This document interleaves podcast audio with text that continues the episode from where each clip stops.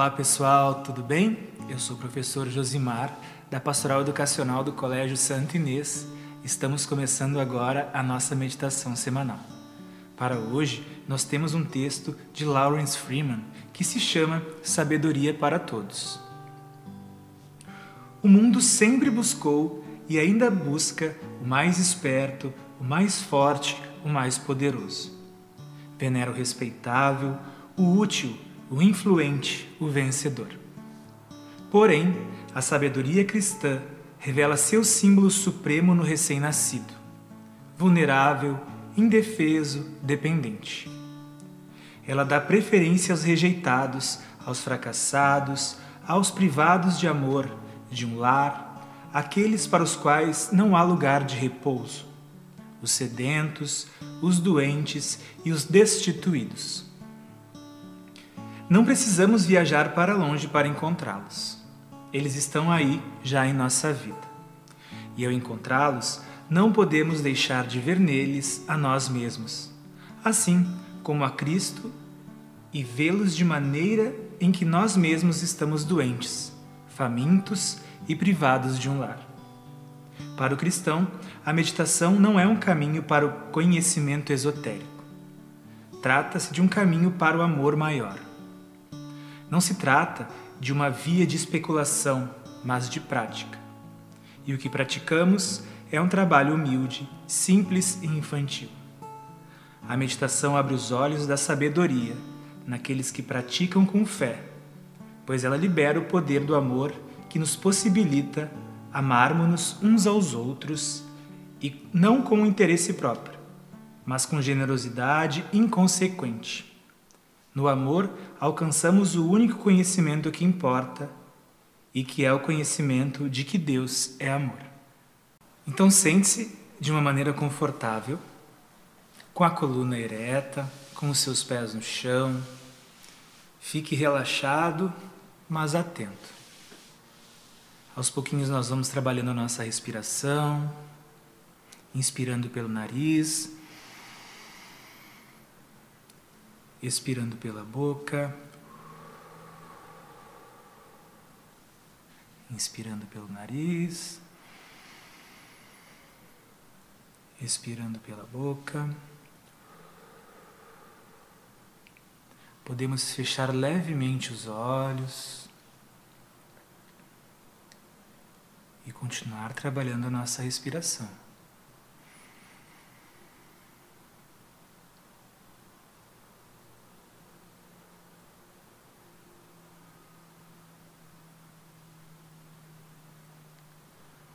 Podemos pensar em uma palavra de origem espiritual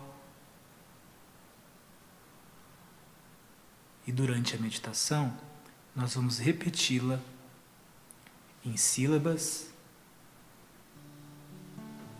atentos. Provavelmente alguns pensamentos afluirão. Desvie, deixe-os passar. Concentre-se apenas na palavra meditada.